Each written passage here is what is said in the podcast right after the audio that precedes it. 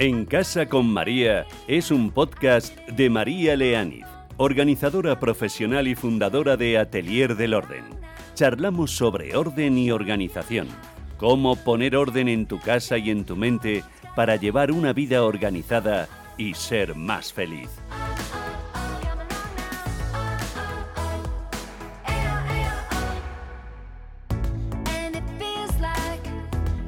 ¿Qué tal? ¿Cómo estáis? Hoy vamos a planificar la Navidad.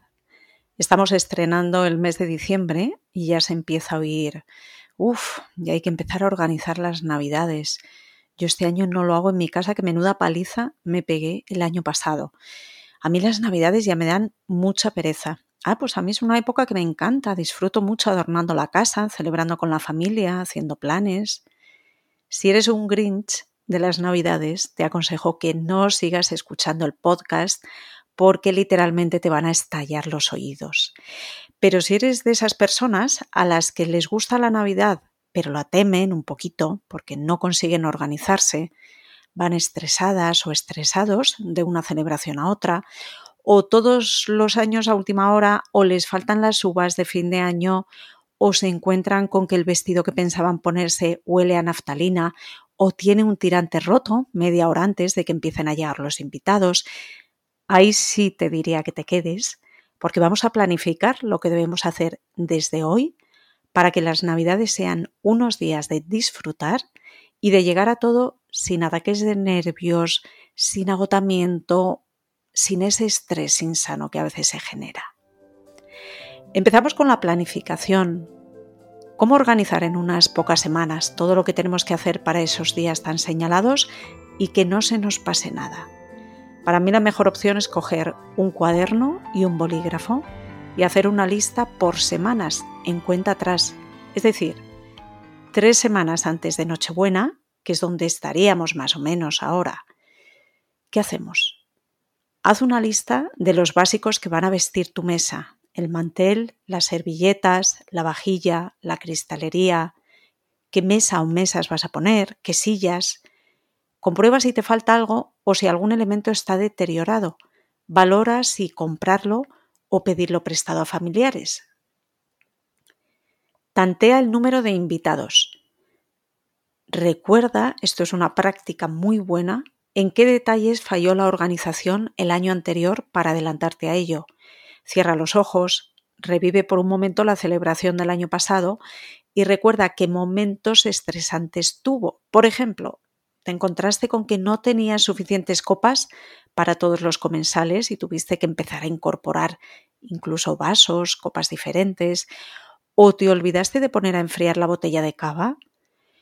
Tu suegro siempre trae un pulpo para cocinar y no te quedaba pimentón. Bueno, pues esas cosas, ¿no? Que a todos nos han pasado. Si no te ha pasado una, seguro que te ha pasado otra. Revísalas para que no te pase este año o para que se te puedan ocurrir situaciones similares que se pueden dar, para que puedas prevenir. Anticípate en la compra de marisco o carnes selectas que puedan congelarse o encarga el cochinillo o el pavo.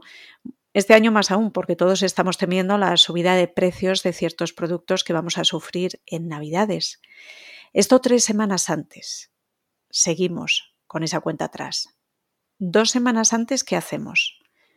Piensa y toma nota del menú con el máximo detalle, incluyendo aperitivos, postres, tabla de quesos, cava, copas de sobremesa, frutos secos, bombones, si pones con las copas, todo hasta el máximo detalle. Ten en cuenta alergias, intolerancias, gustos, menús especiales para niños pequeños, ancianos, personas enfermas. Otro punto importante, coordina con cada invitado ya cuando estamos en esas dos semanas antes de la Navidad, de la Nochebuena, coordina con cada invitado su aportación, si es que la organización es conjunta. Mira a ver qué va a traer cada uno, reúnete con ellos, haz una videoconferencia si no vivís cerca, mira a ver qué va a traer cada uno que va a aportar tanto de comida como de bebida. Otro punto importante, si procede, haz el protocolo de la mesa. Hay quien no, que celebra de una forma más informal, no necesita establecer los lugares de la mesa y hay quien sí le gusta establecerlos. Establecer dónde va sentado cada uno, porque así se evitan minigrupos. Las personas tendemos a sentarnos con aquellos con los que más afinidad tenemos, ya sea por edad, por carácter, por aficiones o con aquellos con quienes creemos que debemos sentarnos. Y a veces un cartelito en la mesa asignándote un sitio te da la oportunidad de descubrir a alguien de alguna manera, de pasar un buen rato con un familiar o con un amigo a quien quizá no habrías elegido como compañero de mesa. Otro punto, compra o pide prestado aquello que anotaste que te faltaba. Recuerdas, ¿no? Tres semanas antes apuntamos, voy a tener que pedir a mi hermana la mesa plegable, voy a tener que pedir que alguien traiga alguna silla, no tengo esto para servir, este utensilio. Bueno, pues dos semanas antes es el momento de comprar o pedir prestado eso que anotaste que te faltaba. Compra los alimentos y bebidas no perecederos. Evidentemente, dos semanas antes no vamos a comprar los langostinos, pero sí podemos comprar multitud de cosas. Las bebidas son un clásico. Vete comprando bebidas o cómpralas de una tacada y eso que tienes hecho. Compra la lata de espárragos, todo aquello que no sea perecedero. Organízate para ir consumiendo lo que tienes en la nevera. Alarma, atención, que muchas veces no caemos en esto. No se hace de un día para otro y vas a necesitar espacio libre el día de la celebración y los inmediatamente anteriores porque vas a sacar cosas del congelador que tendrán que pasar unas horas o un día en la nevera. Tienes que tener espacio para todo eso. El día de la celebración, ¿sabes? Que van a llegar con varias botellas de vino, con varias botellas de cava, con varias bolsas de hielo. Tu nevera tiene que admitir y aceptar todo eso que va llegando. Se previsora, se previsor y organiza en los menús de estas dos semanas que quedan para esa celebración de Nochebuena, de Navidad, vete consumiendo con tu familia todo aquello que tienes congelado para ir despejando los cajones del congelador y la misma nevera. Piensa el estilo decorativo para la mesa y el adorno central o individual. Velas, pequeños centros de flores secas, una rama de acebo, figuras con motivos navideños, un servilletero que tú quieres fabricar, nombres de lugares de mesa. Y si tienes tiempo, es ideal hacer un ensayo visual de la mesa para evitar sorpresas de última hora. No digo que montes la mesa tal cual va a ser el día de la celebración, pero sí coloca la base, pone el mantel, las sillas, el adorno central para comprobar que todo encaja. Una semana antes. Ya va quedando menos. Quedan ya días para la celebración. Lista en mano, separa todo lo que vayas a utilizar para la mesa, salvo vajilla y cristalería. Colócalo en una cesta, en una caja, para tenerlo todo junto y localizado. Evitarás agobios de última hora al no encontrar las cosas. Mantel, adornos, servilletas, ese detalle en el que habías pensado, ese abrebotellas. Plancha los manteles y servilletas. A veces nos dan sorpresas. Tú crees que lo tienes todo planchado, todo listo, y de repente ha aparecido una mancha, ha amarillado, los flecos de un mantel se han quedado pillados, quedan mal. Repasa también la vajilla y la cristalería por si necesita un repaso. Es verdad que siempre lo guardamos todo limpio, pero a veces se recoge con premura, con rapidez, se han quedado huellas en las copas. Bueno, revísalo. No te pegues el disgusto o la sorpresa una hora antes de que lleguen los invitados. Decide en qué bandejas vas a servir los platos y coloca con celo un papel en cada una con el nombre del plato. Esto es verdad que podemos hacerlo una semana antes o apenas el día anterior o el mismo día de la celebración, pero es verdad que es un truco que funciona muy bien. Yo lo pongo siempre en práctica. Piensas en los platos que tú vas a poner. Voy a poner un jamón ibérico con unas regañas, con unos colines. Bueno, pues piensa dónde lo vas a presentar, qué bandejas tienes, cuál va mejor para la presentación de cada plato y luego no confíes en acordarte de todo ello el día de Nochebuena, el día de Navidad, el día de Nochevieja, de Año Nuevo, porque es imposible que te acuerdes dónde dijiste que ibas a poner el pulpo, el jamón, los gambones. Así que con un celo, simplemente con un papel, escribe pulpo, gambones y lo tienes ya en las cuatro, cinco, seis o siete bandejas que vayas a utilizar. Si hay marisco en el menú, prevé lavaderos o toallitas. que luego empezamos a ver esas servilletas preciosas de tela, naranjas manchadas de marisco, uno que se levanta a lavarse las manos, otro que se limpia donde puede. Bueno, no cuesta nada. Venden las toallitas con olor a limón, impregnadas en limón en muchos sitios. Puedes poner un cuenquito con agua y una rodajita de limón y todo eso hay que preverlo también.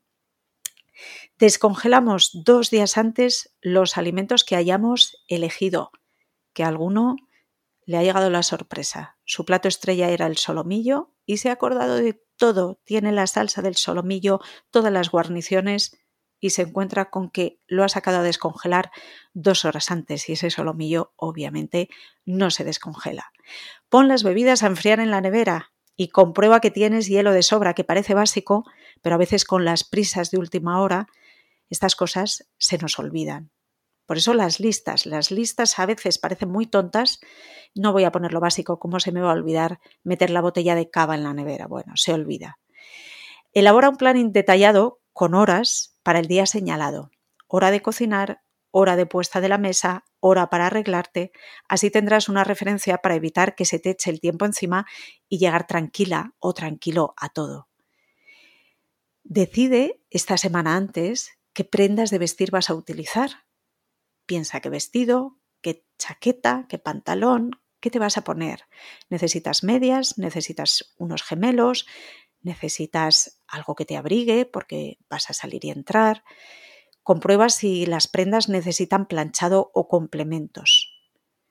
Y llegamos ya a la antesala, dos o tres días antes.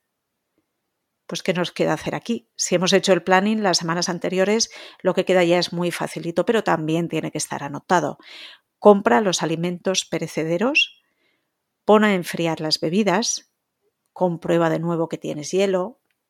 Todo esto que hemos dicho hay que revisarlo dos o tres días antes. Y convoca a los invitados a una hora concreta, que esto muchas veces se nos olvida y el mismo día de la celebración te empiezan a llegar WhatsApps. ¿A qué hora vamos? Es a las 8, es a las 9, voy a ayudarte. Bueno, pues deja todos esos flecos bien atados y por supuesto ve adelantando las preparaciones de cocina que puedas. Hay sofritos que se pueden adelantar, hay purés, guarniciones que se pueden adelantar. Si te toca encargarte de una celebración en concreto, ojo concentrarte solo en esa y que te pille el toro en las demás. Por ejemplo, si organizas en tu casa la cena de Nochebuena, planifica también lo que tendrás que llevar a casa de tu cuñada para la comida del día 25 o acuérdate de reservar para comer en un restaurante el día 1, si es la idea que tienes, porque si no lo haces con tiempo, por mucho que te levantes el primero de año agotado y con resaca, no esperes encontrar sitio en ningún restaurante. En fin, de nuevo las listas son una maravilla para tenerlo todo en el foco.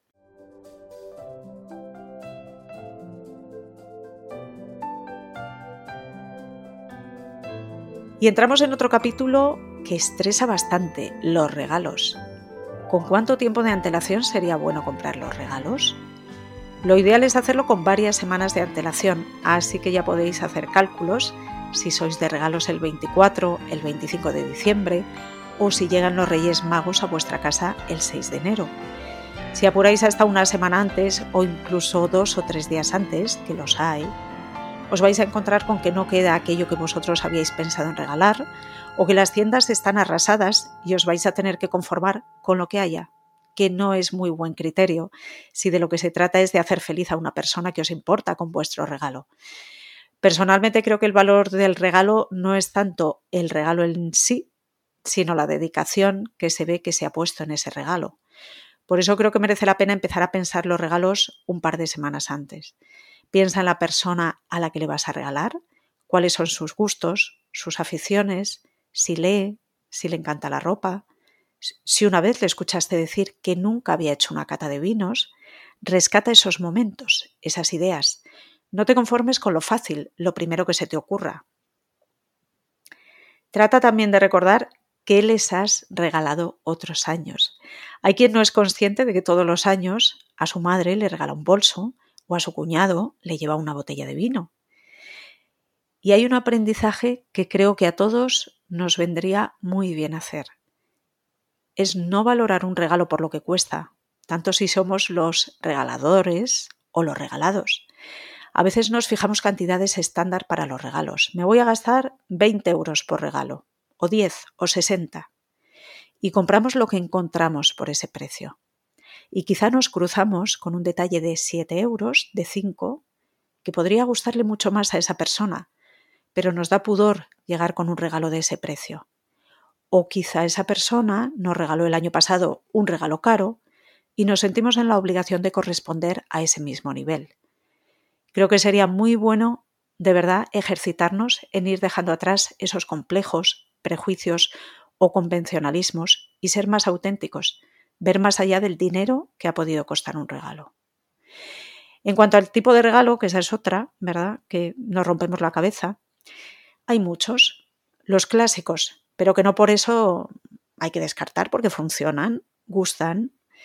Una prenda de ropa, un bolso, una colonia, una corbata.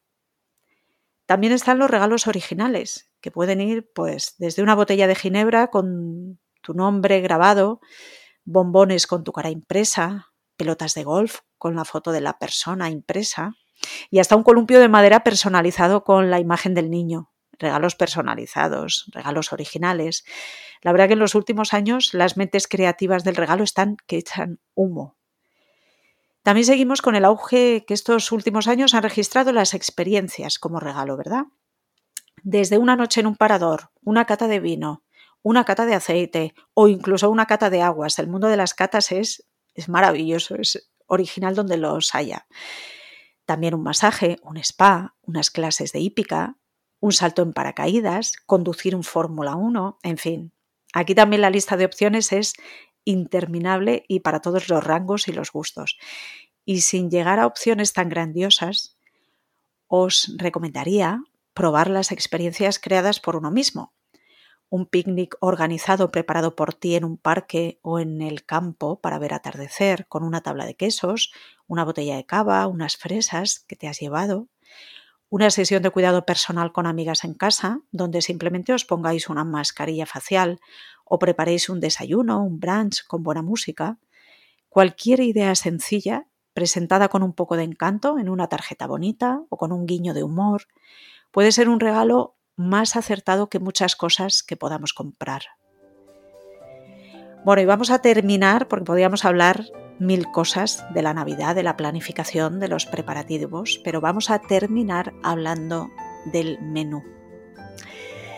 De la planificación, también del menú ya hemos hablado, pero hay quien colapsa pensando qué poner de cena o de comida en esos días tan especiales. Yo aquí veo tres bandos muy claros. Uno, los tradicionales, aquellos que van a lo seguro, a los que saben que gusta en su círculo familiar o lo que han visto hacer siempre en su casa, y repiten año tras año. Aquí estarían los pavos rellenos, asados como el cochinillo y el cordero, solomillos, besugos, sopa de menudillos y, como no, el rey de la Navidad, el marisco. 2. Los innovadores. Y unas veces maravillan a la familia con sus platos y otras se arrepienten de haber hecho experimentos el día de Navidad. Para los creativos culinarios, las redes sociales e Internet son un tesoro donde encontrar los platos más sofisticados, desde una crema de calabaza con balsámico de trufa o caviar de salmón, una crema de queso azul con nueces, pata de jabalí glaseada, una muselina de pescado Wellington, bueno, pues de todo. Y el tercer grupo, los taperos, los fans del aperitivo, los que apuestan siempre por aperitivos o entrantes para toda la comida sin un plato principal. Prefieren variedad y probar un poco de cada, lo cual no quiere decir que la comida sea menos elaborada, porque una comida a base de aperitivos puede ir desde los tradicionales langostinos, gambones, jamón ibérico, quesos, boquerones, pulpo, gulas, hasta bolitas de foie y crocante de almendra, hojaldre en forma de árbol de Navidad, tartaletas de queso brie y arándanos o croquetas de idiazábal. Seas del bando que seas, planifica y disfruta. Disfruta mucho. Disfruta de lo que toque en cada momento estas Navidades.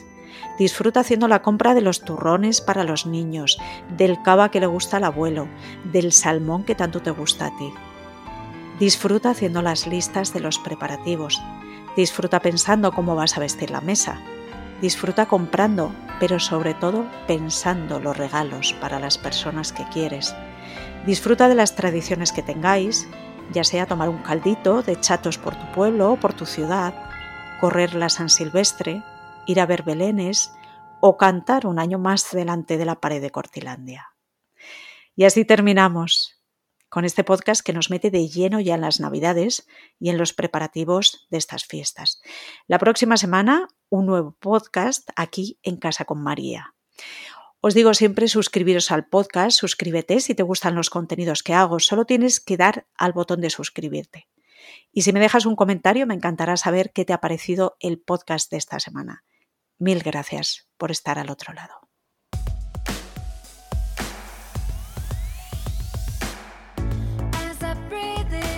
En Casa con María es un podcast de María Leániz, organizadora profesional y fundadora de Atelier del Orden. Charlamos sobre orden y organización, cómo poner orden en tu casa y en tu mente para llevar una vida organizada y ser más feliz.